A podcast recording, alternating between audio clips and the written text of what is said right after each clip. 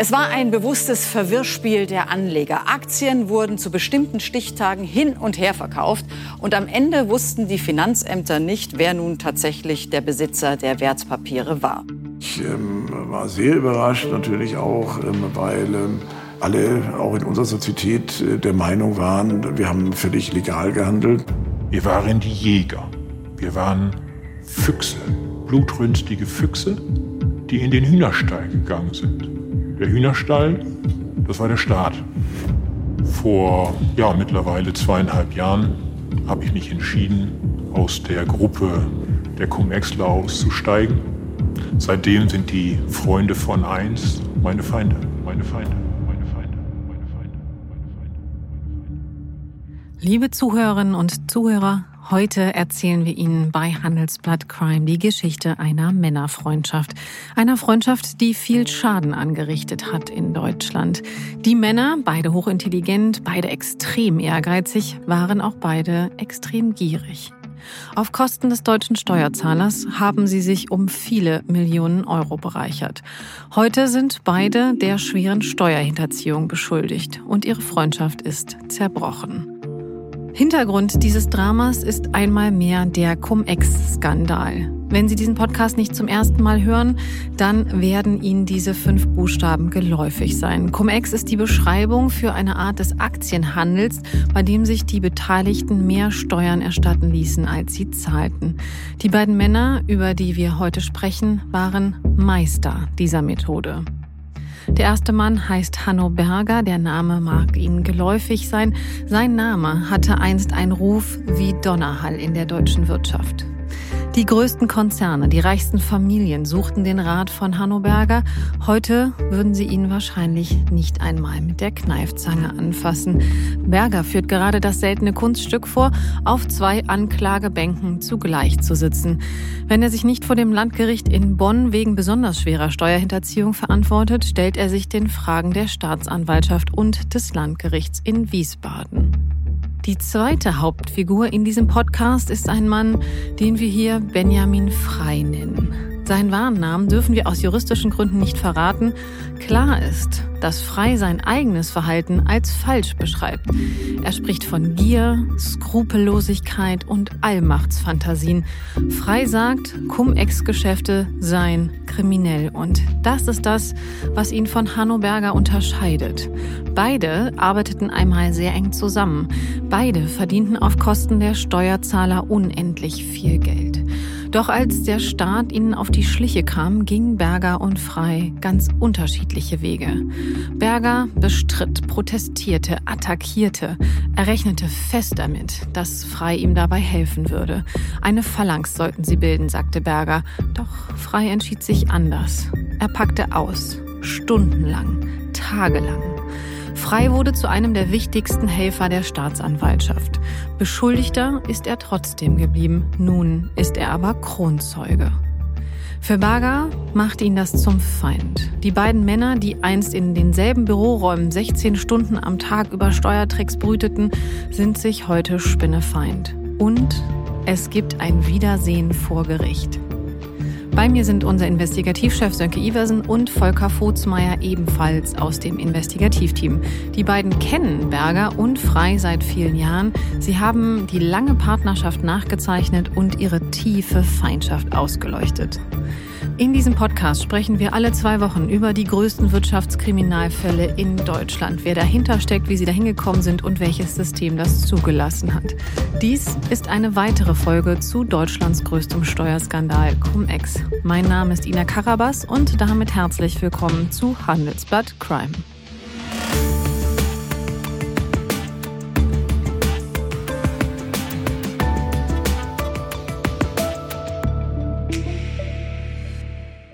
Hallo Volker, hallo Sönke. Immer schön, euch hier zu sehen. Hallo, hallo Ina. Ich habe es gerade schon gesagt, morgen ist ein wirklich, wirklich, wirklich wichtiger Termin im Landgericht in Bonn. Fast so wichtig oder genauso wichtig, das wird sich noch rausstellen, natürlich wie das Geständnis von Hanno Berger. Denn eben jener trifft auf den Mann, den wir hier frei nennen. Wir haben ihn beschrieben. Sein Ex kann man eigentlich so sagen, oder? Im Prinzip ja. Die, nun waren die beiden sicher kein Liebespaar, sind sie nicht, sind sie nie gewesen. Aber geschäftlich halt doch so ähm, sehr, sehr enge Partner. Die haben wahrscheinlich an vielen Tagen viel mehr Zeit miteinander verbracht als mit ihren Lebenspartnern. Ähm, Berger und Frei sind in aller Welt rumgereist und haben, wie du schon gesagt hast, wirklich endlose Stunden damit verbracht, Pläne zum gemeinsamen Geldverdienen äh, bis ins allerletzte Detail auszubrüten. Und ja, so zwischen 2004 und 2012 waren sie unzertrennlich. Und dann kam es halt zum großen Bruch. Mhm. Zu dem Bruch kommen wir gleich noch, weil das ist natürlich wirklich auch essentiell für diesen Aspekt im Cum-Ex-Skandal. Aber lass uns noch mal ganz kurz bei der besonderen Beziehung von den beiden bleiben, Volker. Was hat diese Männer überhaupt zusammengebracht? Also Frei hat Berger mal seinen Mentor genannt. Ne? Also man muss natürlich sehen, da sind zwei unterschiedliche Generationen, die da zusammenkommen. Frei ist äh, ungefähr 20 Jahre jünger als Berger, aber beide sind halt Wirtschaftsanwälte ne? in großen Kanzleien beziehungsweise in einer großen Kanzlei. Und äh, als Berger natürlich schon längst in der absoluten Spitze der Branche angekommen ist, ist Frei sozusagen dazugestoßen und hat seine Karriere gestartet. Okay, das heißt, äh, Frei hat dann direkt seine Karriere in der Kanzlei von Berger gestartet. Ja, es war jetzt nicht seine Kanzlei, also nicht Bergers Kanzlei, sondern es war halt eine große US-amerikanische Wirtschaftskanzlei, Sherman und Sterling. Und ähm, Berger war schon Leiter der Steuerabteilung, als Frei dazu kam. Ne? Man muss dazu sagen, Sherman und Sterling ist wirklich so eine absolute Top-Tier-Kanzlei, wie man so sagt in der äh, Sprache. Ähm, die sind in der deutschen Wirtschaft wahnsinnig gut vernetzt gewesen. Damals war die dominante Figur lange Georg Thoma, ne, der war Anwalt des Vertrauens von vielen DAX-Konzernen, hat große M&A-Deals beraten und äh, insofern war Sherman Sterling schon eine ganz große Nummer international, aber auch hier in Deutschland. Mhm. Könnte man sagen, Thoma war der Chef von Berger und Frei? Eigentlich nicht. Also Thoma war schon die absolute Ikone bei Sherman Sterling. Aber Berger war jetzt kein normaler Angestellter, der war auch Partner. In Rechtsanwaltskanzleien sind ja halt äh, so als Partnerschaften organisiert. Das heißt, die bekommen dann nicht nur ein Gehalt, sondern partizipieren dann auch an den Gewinn. Und Berger war natürlich auch jemand, der sich damals von niemandem mehr was sagen ließ. Also die allergrößten Unternehmen und die reichsten Privatpersonen standen wirklich Schlange, um Termin bei ihm zu bekommen. Und äh, wir können ja gleich noch ein bisschen zu seiner Geschichte erzählen. Er war als Anwalt einfach einmalig. Und ähm, wie Volker gerade gesagt hat, äh, Berger leitete also diese Steuerabteilung und die war wirklich dann komplett eigenständig. Der Berger arbeitete praktisch wie auf einer Insel und deshalb hatte der Frei auch erstmal gar keine Berührung, als er 2001 in diese Kanzlei kam. Der hatte ja gerade erst sein Examen gemacht äh, und arbeitete unter Thoma, kann man sagen. Mhm. Aber in solchen Geschichten kommt dann immer so ein ganz berühmter Zufall. Wahrscheinlich gab es den hier auch, oder? Genau, Kollege Zufall ist auch hier äh, aktiv. Der Frei bekam damals, äh, so hat er das beschrieben, ein internes Papier, also intern aus der Steuerabteilung. Das war ein Produkt von Sherman Sterling, das diese Steuerabteilung da generierte. Also damit vielleicht, damit wir uns, äh, unsere Hörerinnen und Hörer sich das vorstellen können, Ina, wenn du oder ich zur Bank gehen dann und fragen, wie können wir unsere paar Groschen anlegen, dann kommt die Bankmitarbeiterin, macht eine Schublade auf und holt da irgendeinen Fonds raus, äh, der von der Bank halt vertrieben wird. Ähm, damit verdienen die dann ihre Provision und die Bank insgesamt ihr Geld und wir hoffentlich auch. Aber ähm, wenn es um Unternehmen oder Superreiche geht, dann nehmen die keine Geldanlage von der Stange, genauso wie die sich keine Anzüge von der Stange kaufen. Für diese Kunden schneidet die Bank halt dann maßgenaue Produkte und oft schneidern sie auch Produkte, ohne dass der Kunde das weiß, weil sie möchten, dass der Kunde sie trägt, wenn wir in dem Bild bleiben. Also diese Steuerabteilungen äh, in diesen Kanzleien sind vollgestopft mit wirklich extrem gut ausgebildeten und hochmotivierten Anwälten, die auch sich den ganzen Tag überlegen, wie ein existenter oder ein möglicher Kunde Steuern sparen kann. Mhm. Und dann wird das halt haarklein aufgeschrieben, rechtlich ausgeleuchtet, damit nicht später mal das Finanzamt kommt und sagt, äh, so geht das aber nicht. Also genau so ein Papier aus der Steuerabteilung hat Frei dann in die Finger bekommen. Was hat er dann gemacht? Ja, man kann eigentlich sagen, Frei hat seine Chance genutzt, die sich ihm damals geboten hat. Ne? Was wir sprechen jetzt über das Jahr 2003, da war Frei sozusagen Lehrling, noch im zweiten Lehrjahr, natürlich ausgezeichnet ausgebildet, ne? hatte ja gute Examensnoten und äh, konnte dann halt auch bei Sherman Sterling anfangen. Und äh, normalerweise wäre jetzt niemand auf die Idee gekommen, diesen Lehrling nach seiner Meinung oder nach seiner rechtlichen Einschätzung zu fragen. Aber gut, der Freie war halt sehr selbstbewusst und äh, hatte auch entsprechendes Know-how. Und dann hat er sich das angeschaut und äh, hatte dann gesehen, dass es da ein Problem gab. Ne? Also er war ja jetzt nicht der Steuerexperte, das war Berger und Frei war der Aufsichtsrechtler und Investmentrechtler. Ne? Und da hat er halt gesehen, dass da eine Komponente nicht ganz sauber ausgearbeitet war, beziehungsweise die Steuerabteilung das nicht berücksichtigt hatte. Mhm. Und da hat er halt gesehen, äh, da muss nachgebessert werden. Mhm. Wenn ich das äh, jetzt an der Stelle richtig einordne, du hattest mir mal erzählt, dass Frei genau solche Themen in seiner Dissertation auch behandelt hatte. Das heißt also, er kannte sich da auch wirklich wirklich gut aus in dem Feld. Ja, genau. Ne? Und äh, das war halt ein Feld, was Berger nicht so beackert hatte. Und das war eben genau der Vorteil, den äh, Frei jetzt an der Stelle ausspielen konnte. Ne? Er schnappte sich dieses Dokument, ging mit diesem Dokument zu seinem Chef, also mhm. Georg Thoma, und äh, legte hat, dann sozusagen den Finger in die Wunde. Mhm, und hat dann einfach einmal gezeigt, guck mal hier, ich kann was, ich habe was gefunden. Genau, also das liegt natürlich auch in der Struktur solcher Kanzleien. Ne? Die sind äh, ja Partnerschaften, aber man steigt erstmal als sogenannter Associate ein. Also das sind dann sozusagen die kleinen Angestelltenanwälte. Die verdienen auch schon nicht schlecht, aber gemessen an dem, was die Partner verdienen, ist das natürlich vergleichsweise wenig und deshalb versucht jeder in diesem System möglichst aufzusteigen, möglichst Partner zu werden. Das dauert äh, bei den guten Leuten sieben, acht Jahre, äh, aber man muss natürlich ordentlich Gas geben. Ne? Man muss seine Arbeit gut machen und man muss natürlich vor allem Geschäft akquirieren. Wer kein Geschäft akquiriert, wird es auch nicht zum Partner schaffen. Ne? Dafür muss man wahnsinnig viel arbeiten, 70, 80, 90 Stunden. Man muss immer parat stehen am Wochenende oder manchmal auch nachts, wenn es irgendwelche großen Deals durchzuverhandeln gibt. Also man muss sich im Grunde voll und ganz dieser Kanzlei verschreiben. Und wenn man dann noch was ganz Besonderes leistet, dann kann man tatsächlich solche äh, Karriereschritte machen wie, wie der Herr Frei. Mhm. Da hat ja Frei wahrscheinlich auch genau die Prozesse, die Abläufe in so einer Kanzlei relativ schnell durchblickt und dieses Produkt aus der Steuerabteilung konnte dann genau das für ihn tun. Ja, genau. Also der war ein ganz cleverer Bursche und ist dann halt zum Thoma hingegangen und hat gesagt, hier, Chef, da fehlt was. Dieses Produkt, das kann noch besser werden für unsere Kunden. Ich kann mich da einbringen. Ich kann unsere Kanzlei nach vorne bringen. Mhm, das ist dann Balsam auf der Seele jedes Chefs, richtig, Sönke? Genau, das hört jeder Chef gern. Und der Freie hatte damit halt sehr früh in seiner Karriere was geschafft, was manche selten oder auch nie schaffen. Ne? Er hat seinen Chef überrascht, kann man sagen. Und es kam ja noch besser. Äh, das wusste der Frei damals gar nicht. Aber der Thoma war mittlerweile Erzfeind von Herrn Berger geworden. Das lag daran, dass äh, die beiden nun wirklich äh, beide sogenannte Alpha-Tiere waren. Die konnten vor Selbstüberzeugung kaum durch die Kanzlei laufen. Ähm, Ina, vielleicht kennst du die, die Serie Suits. Nicht, Sagt dir das was? Leider nicht, aber du beschreibst es mir bestimmt. Gern. Also Suits ist eine, eine Anwaltsserie und ich kenne jede Menge Anwälte, die die also sozusagen religiös äh, geguckt haben und die ist inzwischen abgeschlossen. Äh, also da gibt es dann so Charaktere Harvey, Louis und Mike und, und Rachel, die von Meghan Markle gespielt wird, auch eine Anwältin. Die man jetzt als äh, Frau von Prince Harry kennt. Genau, genau die ist ja. Äh, in den Hochadel aufgestiegen.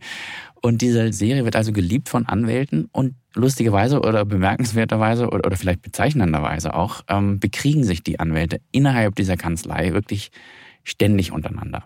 Mhm. Und das war dabei frei auch so. Ja, genau. Also eine Prinzessin oder eine Herzogin, äh, glaube ich, gab es äh, in der Kanzlei nicht. Aber dieser Binnenkrieg, dieses ständige Gegeneinander in der Kanzlei, das hat der Herr Frey genauso beschrieben, dass es genauso ablief, auch in dieser Kanzlei. Und ein paar Tage nachdem Frei also dieses Produkt da gefunden hatte und die Lücken darin, da gab es eine Partnersitzung in der Kanzlei. Äh, das ist ein Treffen der wichtigsten Köpfe und da hat der Thoma, also der Chef von dem Frei, dann mit dessen Informationen den Berger einfach vor versammelter Mannschaft bloßgestellt. Der hat dann sowas gesagt wie, Herr Berger, hier, Sie riskieren hier zu viel, Sie beraten in einem Bereich, in dem Sie sich gar nicht auskennen. Und der Thoma hat also die Argumente von dem Frei genommen und die dem Berger quasi um die Ohren gehauen. Das klingt jetzt aber nicht wie der Beginn einer wunderschönen neuen Freundschaft, wenn Freitag quasi so ein bisschen zwischen die Fronten von Thoma und Berger geraten ist. Ja, das stimmt. Das hätte auch äh, schlecht äh, ausgehen können für Herrn Frei. Äh, und, und so fing es auch erstmal an. Also der Berger war wirklich extrem wütend nach der Partnersitzung und kam da wie ein Berserker über den Flur mhm. gestapft. Und ich möchte ganz kurz sagen, ich habe ja jetzt Herrn Berger auch schon ähm, erleben dürfen und jetzt ist er natürlich mittlerweile älter und ähm, auch ein wenig von seiner Krankheit gezeichnet. Aber ich kann mir vorstellen, der ist ja wirklich ein großer, stämmiger Mann. Der ist, ähm, das ist kein angenehmes Bild, wenn er auf einen wütend zustapft. Nee, da kam dann so ein richtiger, ja, wir haben ihn da erlebt vor ein paar Wochen, ähm, aber das ist ja jetzt, worüber wir sprechen, das ist alles 20 Jahre äh, her. Also da war der Berger halt auch noch eine ganz andere Figur. Ne? Da war halt nicht, äh, wie alt ist er jetzt, jetzt 72, sondern so, so 50. Und ja, 1,90 Meter groß so und 120, 130 Kilo schwer. Und der kam da über den Flur gerauscht und riss die Tür von seiner Sekretärin auf und fragte dann, wer ist der frei? Wo ist der frei? Nach einer kurzen Unterbrechung geht es gleich weiter. Bleiben Sie dran. Sie investieren in Aktien, es fehlt Ihnen aber eine klare Strategie. Ihr Depot ist ein Sammelsurium mehr oder weniger guter Ideen. Dann geht es Ihnen wie vielen. Lernen Sie in der Masterclass erfolgreich investieren, alles über kluge Börsenstrategien. Mit dem Rabattcode Investieren20 gibt es 20% Nachlass auf den Normalpreis. Infos unter handelsblatt.com slash erfolgreich investieren. Also ich muss sagen, also ich kann es mir richtig vorstellen, nachdem ich Herrn Berger gesehen habe. Aber ich wundere mich ein bisschen, dass Thomas den Namen von Frei in der Sitzung genannt hatte. Ja, ich glaube schon, man kann sagen, der Thomas hat den Frei dann auch sozusagen benutzt, ne, als Bauer in dem Schachspiel, dass er da mit dem Berger spielte. Der wollte den Berger halt so richtig vorführen und sagte dann wahrscheinlich sowas, wissen Sie, Herr Berger, in, in meiner Abteilung, da hat gerade ein junger Kollege angefangen, frisch von der Uni, ne, äh, und selbst der, selbst der Herr Berger, der weiß mehr über dieses Rechtsgebiet als Sie. Mhm. Also, Herr Berger wusste nun, wer frei war. Ja, jetzt, jetzt wusste Berger, wer frei war. Äh, wahrscheinlich hat er vorher nie von dem Frei Notiz. Es gab ja auch gar keinen Anlass, dass Berger sich überhaupt mit dem befasste, mit diesem Frischling. Und ähm, der Frei sagte sich dann damals, okay, jetzt weiß der Berger, wer du bist, aber so richtig gut kommt es jetzt nicht. Und tatsächlich keine 30 Sekunden nachdem der Berger da ähm, mit seinen 130 Kilo über den Flur gerauscht war, öffnete sich äh, die Tür von Frei und die Sekretärin von Berger stand da in seinem Büro und sagte, der Berger will sie sehen. Mhm. Und dann fragte der Frei, ähm, okay, sollen wir einen Termin machen? Wann soll das denn sein? Und sie sagte, den nächsten Termin sofort. Ne? Mhm. Sie kommen jetzt mit. Ich kann es mir vorstellen. Es ist wirklich wie eine Serie auf jeden Fall. Ich kann mir diese Situation fast schon, obwohl ich natürlich nicht dabei war, bildlich vorstellen. Wie ging es dann weiter, Volker? Ja, Frei ging dann zu Berger, ne? er war ja zu gezwungen, blieb ihm nichts anderes übrig. Er war natürlich vorher noch nie in dieser Steuerabteilung gewesen und schon gar nicht im Bergers Büro. Ne? Das war äh, beeindruckend. Ne? Dieses Büro war riesig. Äh, Anfänger wie Frei, die saßen ja in eher kleinen Büros und Bergers Büro maß so 40 bis 50 Quadratmeter. Ähm, der Frei hat später mal erzählt, wie verloren er sich darin vorkam. Ne? Er stand also da, Berger saß hinter seinem riesigen Schreibtisch und bot Frei erstmal überhaupt gar keinen Stuhl an. Er guckte Frei an und sagte, Herr Frei, Sie sind also derjenige, der behauptet, ich mache Fehler. Mm, wunderbare Situation für Herrn Frei. Ich kann es mir wirklich, wie gesagt, wirklich vorstellen. Und ich bin gespannt, wann die Freundschaft beginnt, weil das klingt gerade nicht danach. Nee, ganz und gar nicht. Also äh, der Beginn einer Freundschaft war das erstmal nicht. Ne? Und Frei hat dann versucht, kleinere Brötchen zu backen. Ne? Er sagte erstmal zu Berger, dass er ja, ihm überhaupt gar keinen Fehler vorwerfen würde. Ihm ging es einfach darum, mitzuhelfen, ne? seine Expertise einzubringen. Und bei diesem tollen Produkt, was der Berger da entwickelt habe, ähm, will er einfach nur dafür sorgen, dass es alles noch besser wird, ne? damit die Kanzlei auch besser dasteht. Mhm. Ähm, klingt nach einer Antwort, die man in so einem Moment sagen würde. Hat Berger das geschluckt? Ja, also äh, ich glaube, es hat ihm gefallen, wie, wie Frei da aufgetreten ist. Zumindest hat Frei da erstmal ähm, einen Sitzplatz angeboten bekommen. Also er durfte Immerhin. sich setzen. Ja. genau. Und als er dann mal saß, wollte Berger haarklein erklärt bekommen, wo Frei die Schwächen des Produktes gesehen hat. Nach einer halben Stunde hat er dann erkannt, dass der Mann was kann und hat ihn dann sogar freundlich verabschiedet. Okay, das klingt jetzt schon besser. Das klingt jetzt wirklich, als hätte er seine Feuerprobe überstanden.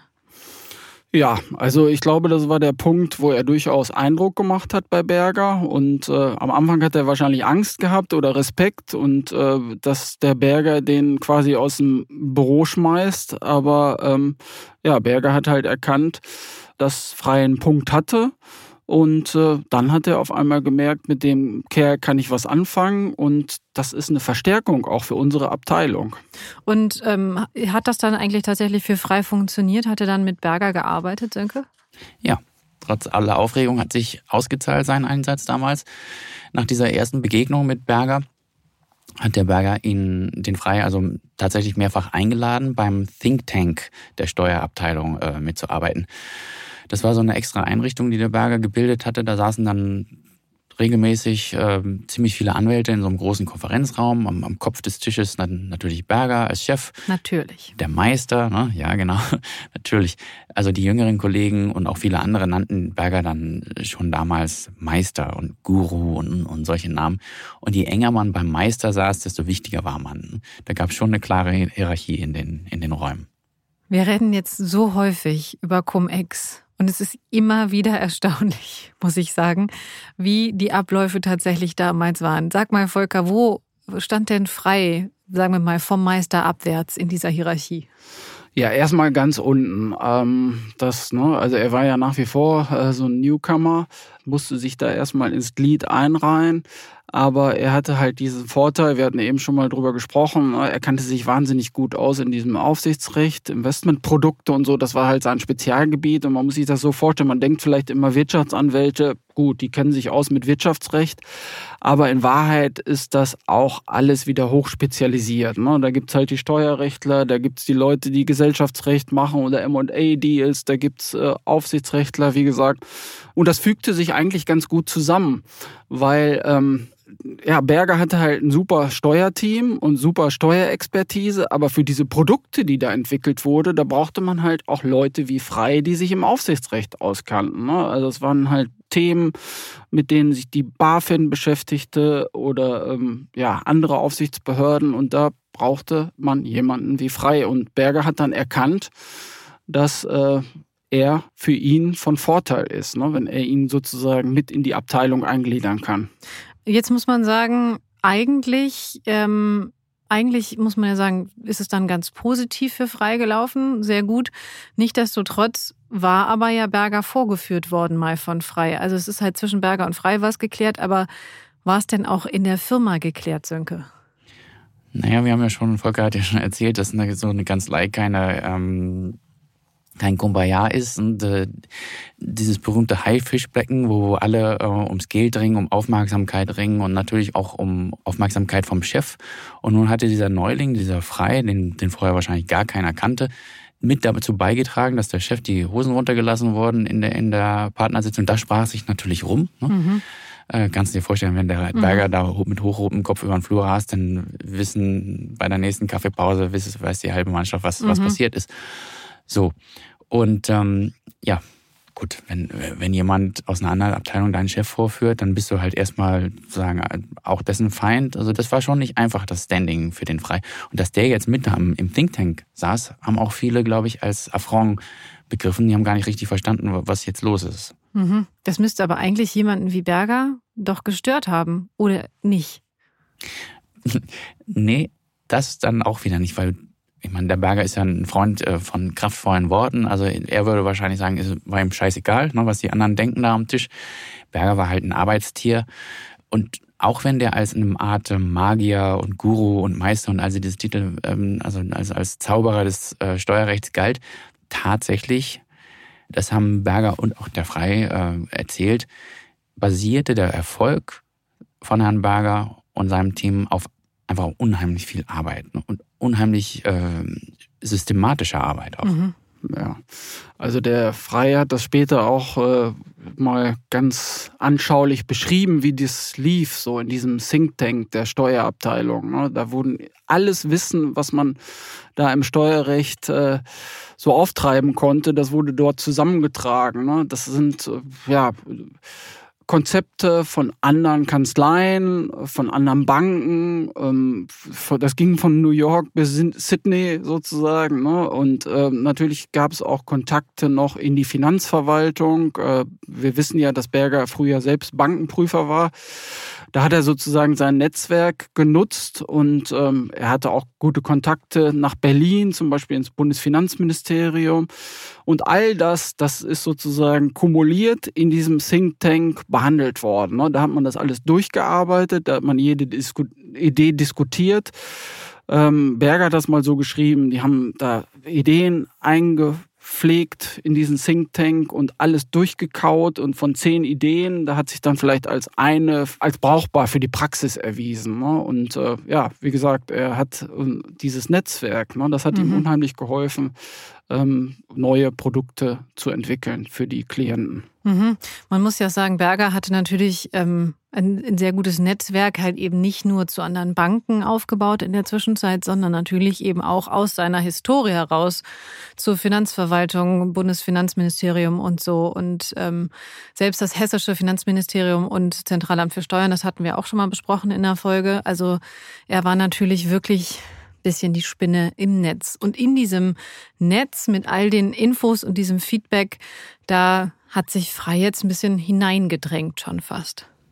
Genau, ne, da hat er halt dieses Papier genommen, dann ist er, hat man ja jetzt beschrieben, da hat sich sozusagen Hintereingang in diese in diesen Think Tank äh, geöffnet und hat dann erlebt, und das ist halt was, was du nicht auf der Uni lernst. Ne? De, hat dann der Freier dann gesehen, wie halt die ganz, ganz großen Köpfe in der Rechtsanwaltsbranche, wie die an ihre Informationen kommen ne? und warum die auch immer einen Schritt schneller zu sein scheinen als die Konkurrenz.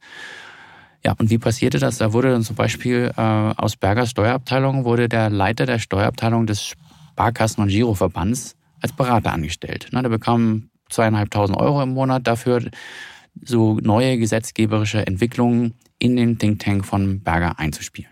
Mhm.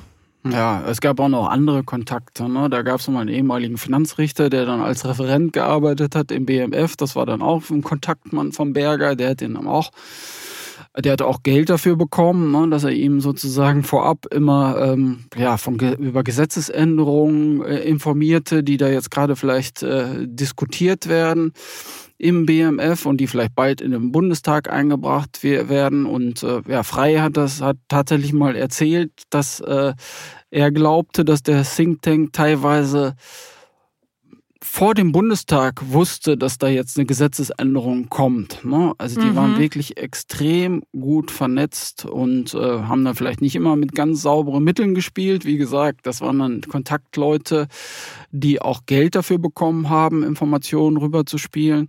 Aber es hat sich natürlich ausgezahlt. Ne? Die waren halt schneller als der Markt und äh, konnten Dinge anbieten, die andere Kanzleien, also Wettbewerber, noch nicht anbieten mhm. konnten. Mhm. Deswegen galt der Think Tank von Berger eigentlich als Nummer eins im Markt. Jedenfalls mhm. hat er sich selbst so gesehen und äh, ja, viele Mandanten haben halt auch äh, gedacht, hier Berger ist wirklich der Beste, den wir kriegen können.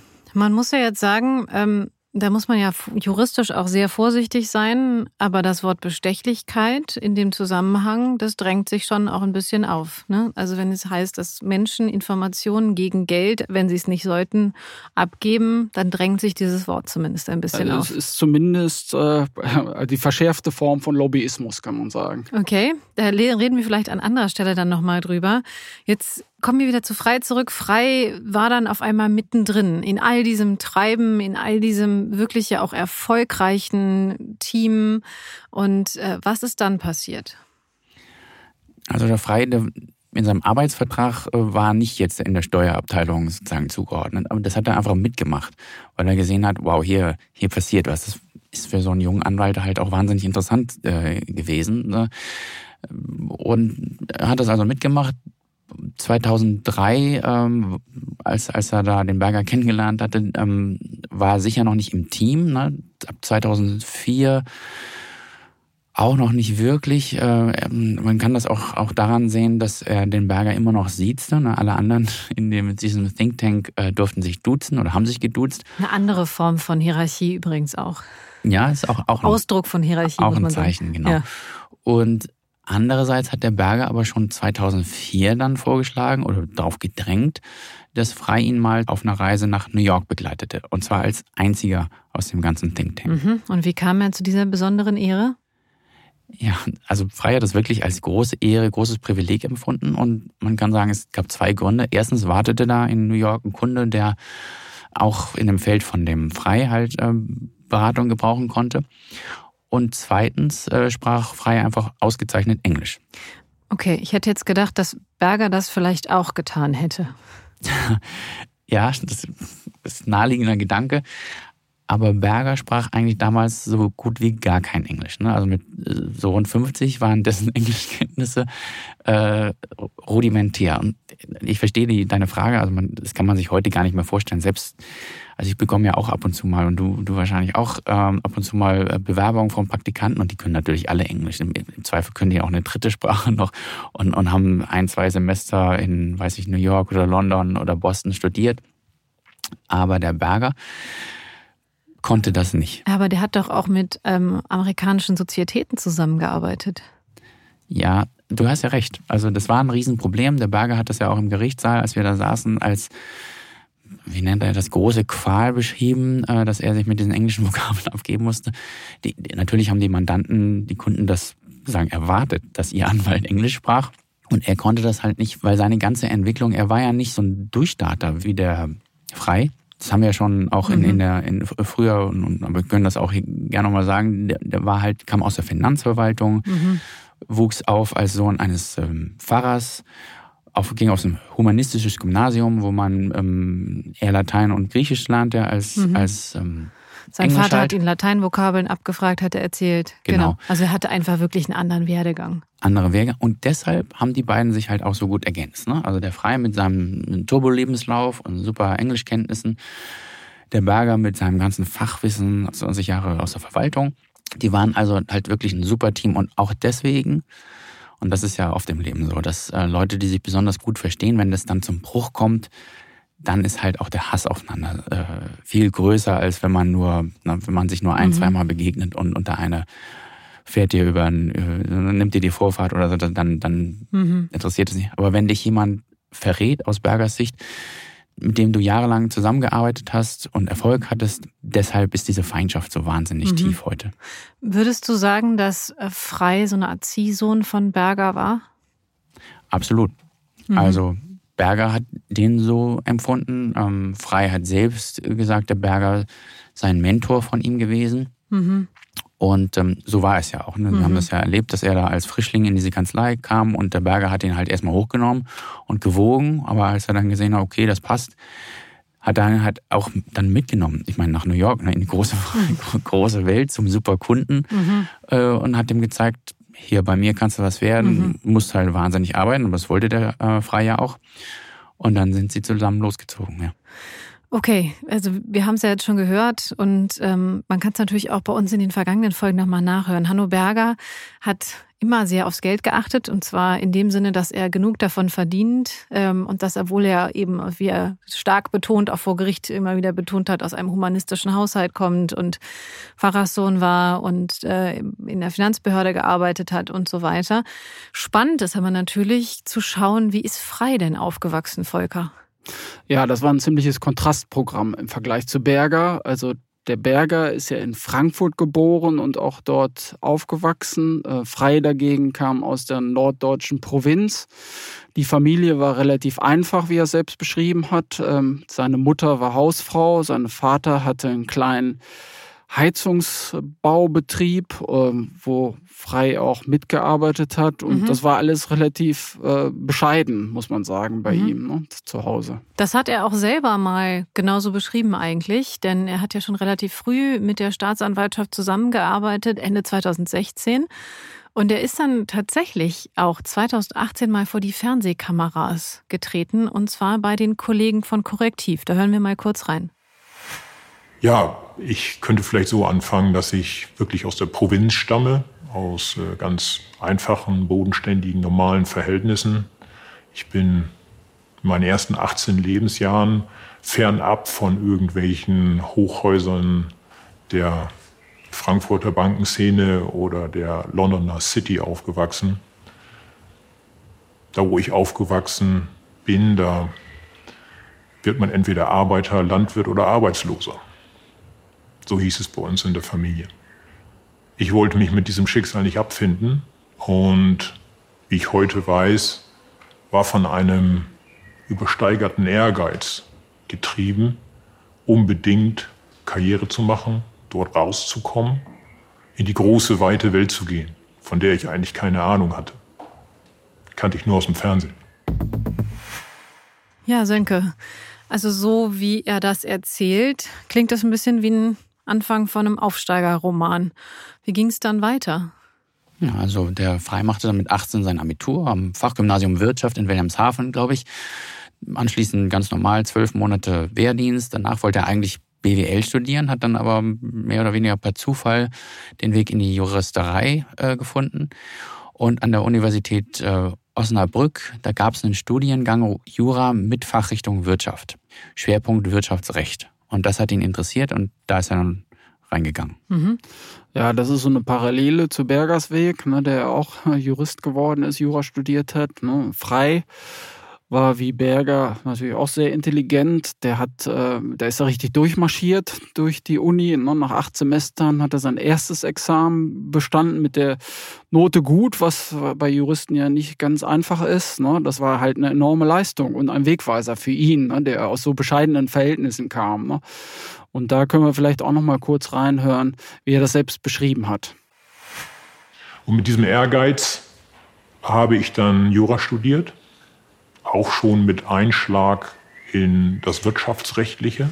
Und ich hatte dann das Glück, einen sehr guten Abschluss zu machen und habe dann Menschen kennengelernt, Professoren, andere Anwälte, die auf mich aufmerksam wurden, die mir sehr schnell eine Turbo-Karriere ermöglichten.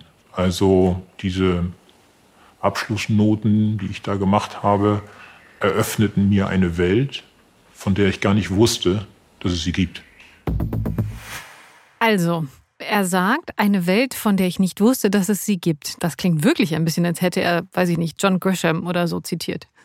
Ja, John Grisham, die, die habe ich früher auch gern gelesen, die äh, Romane von dem. Und am besten hat mir gefallen die, ich glaube, das war sogar das erste, das ich gelesen habe, ähm, die Firma. Ne? Ähm, John Grisham, die Firma da wird also ein junger Anwalt für eine Kanzlei angeheuert, die für die Mafia arbeitet. Das fand ich sehr spannend damals. Den Vergleich ähm, sparen wir uns jetzt. Ähm, aber Nichtsdestotrotz an der Stelle, ich versuche es einfach mal weiterzumachen. Also wir haben jetzt diesen jungen, aufstrebenden Juristen, der ein gutes erstes Examen gemacht hat, also auch wirklich sehr gutes erstes Examen gemacht hat. Wie ging es dann weiter?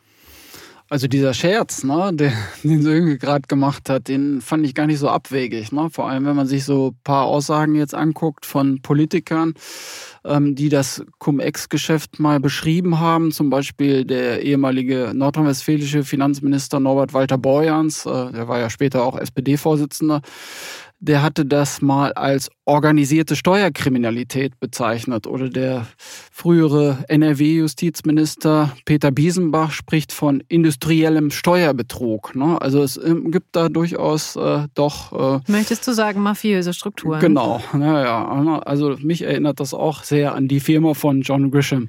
Okay, die Firma beschreibt ja auch den Werdegang eines Anwalts, wie Sönke eben schon gesagt hat. Lass uns nochmal auf den Werdegang von Frei schauen. Wie sah das aus? Ja, also nach dem Studium hat er dann als Doktorand am Institut für Handels- und Wirtschaftsrecht in Osnabrück angefangen. Und da hat er einen ganz bekannten Vertreter seines Fachs kennengelernt, den Professor Theodor Baums. Ne? Der hat auch einen Ruf wie Donnerhall.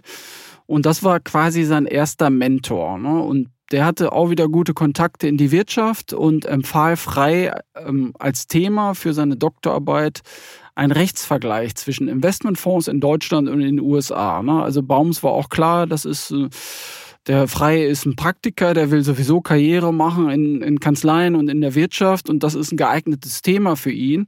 Und da hat sich dann der Freie reingestürzt. Ne? Und da hatte er dann halt auch die Möglichkeit, nach Amerika zu gehen, hat dann an der New York University ähm, sich mit diesem Thema auseinandergesetzt und äh, ja, dieses äh, Feld beackert und mhm. sich dann spezialisiert in diesem Thema Investmentaufsichtsrecht. Mhm. Ich würde gerne noch zwei Fragen stellen zu ähm, Freizeit in den USA. Eine Sache, die mir gerade noch in den Kopf gekommen ist.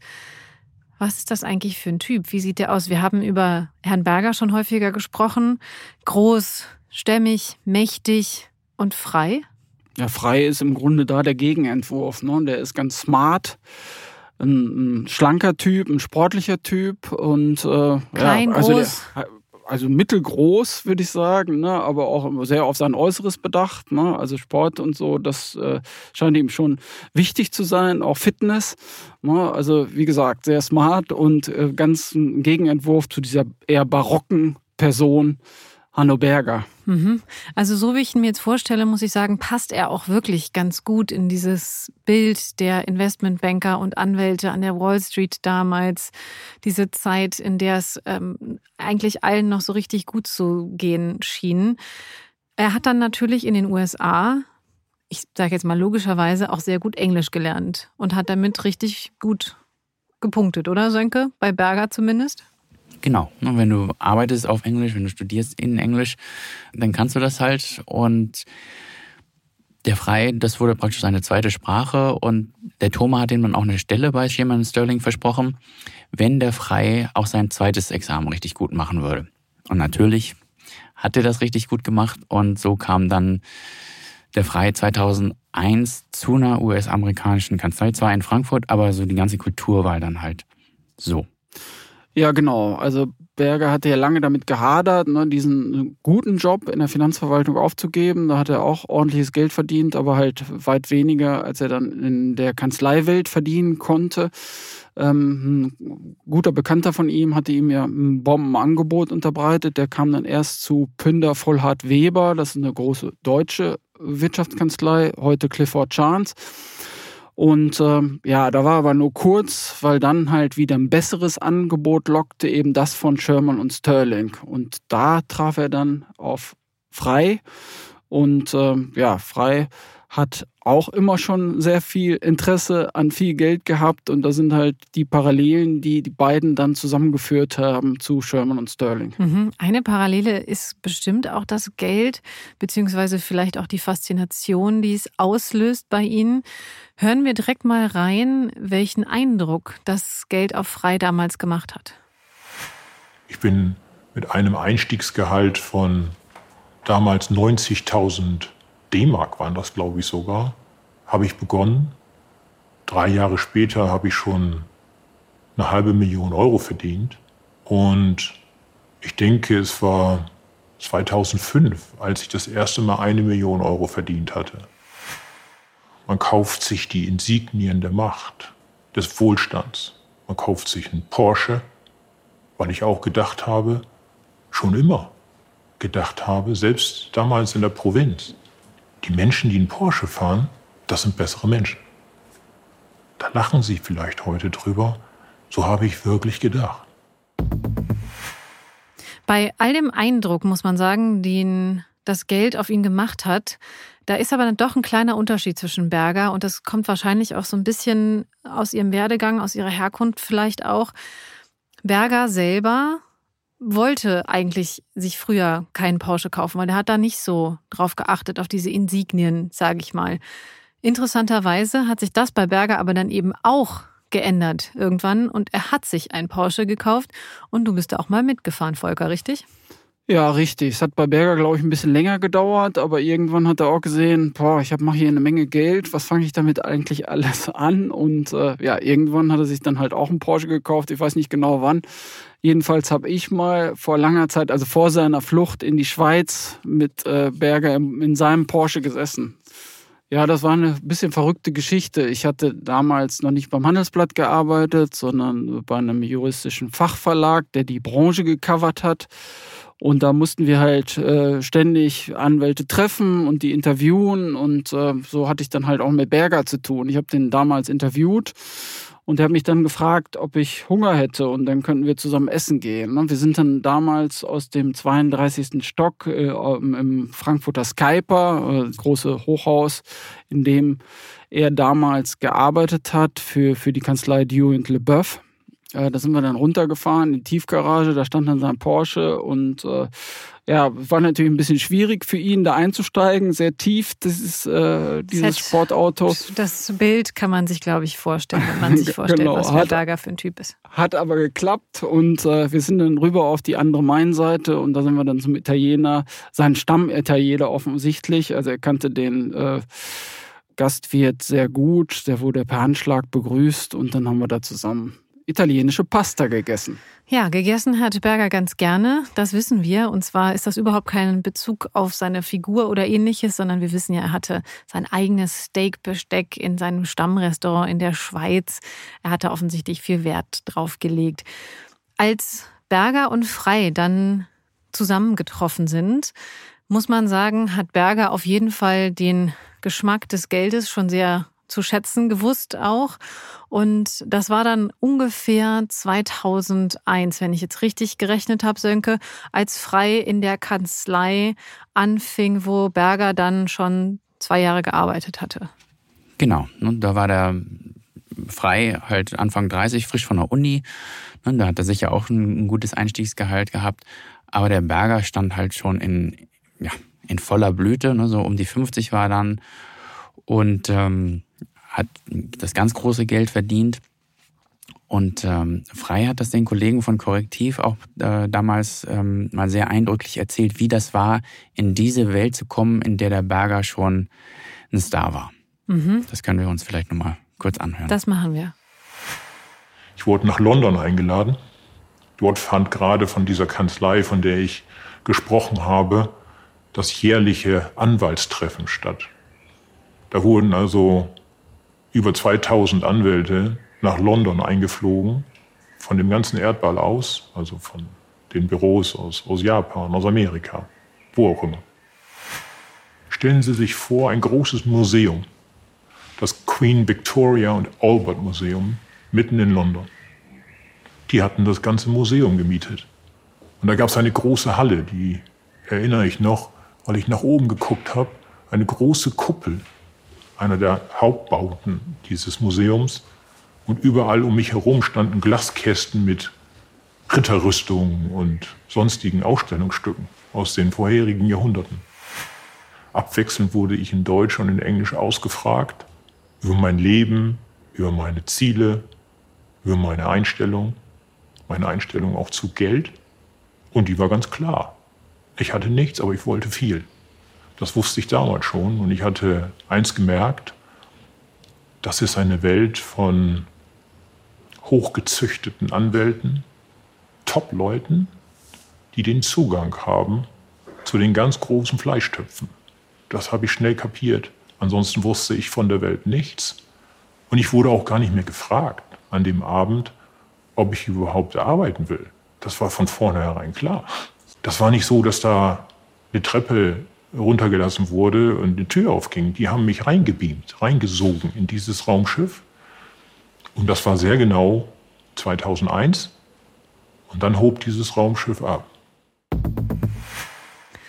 Man kann sagen, dann hob es ab, das Raumschiff Sherman in Sterling, und zwar mit Frei und Berger an Bord.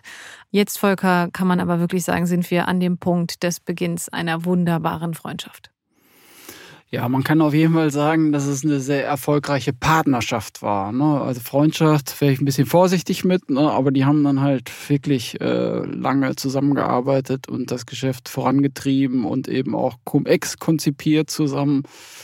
Und äh, sie sind dann zusammengeblieben, egal wo, wohin sie gewechselt sind. Von Sherman Sterling ging es dann weiter zu Dewey Ballantyne, zu Dewey LeBeouf. Später haben sie dann ihre eigene Kanzlei gegründet. Und 2010 haben die sich beide zusammen selbstständig gemacht. Und dann kam es zum Bruch. Heute Mhm. sieht die Welt ganz anders aus. Berger bezeichnet seinen ehemaligen Ziehsohn als elenden Lügner. An dieser Stelle möchten wir Ihnen schon mal einen kleinen Ausblick geben. Denn wenn Sie diese Folge von Hansbad Crime zur Premiere quasi hören, zum Erscheinungsdatum, dann ist es Sonntag, der 11. September. Am 12. und 13. September wird Herr Frei als Kronzeuge im Landgericht Bonn gegen Hanno Berger aussagen. Und wir werden natürlich dabei sein. Sönke, was erwartest du, was passiert? Ja, ich glaube, das ist ähm, der richtige Ausdruck ist da der, der Showdown. Ne? Das darf man erwarten. Wir haben ja jetzt äh, lang und breit beschrieben, der Frei hat sich in das Team von dem Berger gedrängt. Der Berger hat den erstmal angeguckt und gewogen und dann für, für gut befunden. Dann haben die jahrelang zusammengearbeitet, sehr, sehr, sehr viel Geld miteinander verdient. Dann ist, äh, haben sie sich sogar selbstständig gemacht, also haben ein paar Mal die Kanzlei zusammengewechselt, selbstständig gemacht. Also es war wirklich ein enges Paar. Dann wurde ihre Kanzlei durchsucht der Berger ist in die Schweiz geflohen, hat auf Unterstützung von den Frei auch gesetzt, hat gehofft, denn da wollten sie die berühmte Phalanx aufbauen und es der deutschen Schweinejustiz, wie Berger das immer genannt hat, äh, mal so richtig zeigen. Aber der Frei hat sich halt dagegen entschieden, hat Berger verraten aus dessen Sicht und ist also vom Ziehsohn zum ja, elenden Lügner, wie Volker das nacherzählt hat, geworden. Und da, jetzt, die haben sich jahrelang nicht gesehen. Das wird ein Schock, glaube ich, für beide, wenn die da im Gerichtssaal aufeinandertreffen. Da werden schon die Funken fliegen. Mhm. Und wir werden das natürlich beschreiben, liebe Zuhörerinnen und liebe Zuhörer. Wir werden im Gericht dabei sein. Wir werden eine Sonderfolge machen aus dem Gericht, wie Sie sie vielleicht schon von der Sonderfolge mit Hanno Berger und seinem Geständnis kennen. Wir sind sehr gespannt. Wir schauen genau hin. Wir beobachten natürlich auch den Vorsitzenden Richter, wie er reagiert, was er fragt und so weiter. Wir sind sehr gespannt. Und dann in zwei Wochen wird es an dieser Stelle wieder den Rest der Geschichte von Mr. Cum-Ex und seinem Ziehsohn geben, die jetzt sich spinnefeind sind. Also, wir berichten weiter über dieses, man kann es sagen, Drama. Heute möchte ich mich erstmal bedanken, lieber Sönke, lieber Volker. Schön, dass ihr da wart. Ja, vielen Dank auch. Hat mir sehr viel Spaß gemacht. Danke, Ina. Und damit sind wir nun am Ende dieser Folge. In den Shownotes haben wir einen Link für Sie hinterlegt, wenn Sie alle unsere Artikel rund um das Thema Cum-Ex und natürlich auch alle anderen Artikel des Investigativteams lesen möchten, und zwar unter handelsblatt.com-mehr Journalismus. Sie bekommen dort auch ein besonders günstiges Handelsblatt-Abo. Ansonsten freuen wir uns wie immer über eine 5-Sterne-Bewertung auf der Podcast-Plattform Ihres Vertrauens. Schicken Sie uns auch sehr gerne eine Mail an crime@handelsblatt.com. Wir sind sehr gespannt auf Ihr Feedback. Sie können dieses Feedback auch sehr gerne per Sprachnachricht oder Textnachricht an unser Redaktionshandy schicken. Und zwar ist da die Nummer 01523 8099427. Die Nummer finden Sie auch in den Show Notes. Danke auch an Christian Heinemann und Florian Högerle für die Produktion dieses Podcasts. Die Aufnahme ist entstanden am 2. September. Und Ihnen vielen Dank fürs Zuhören und bis zum nächsten Mal.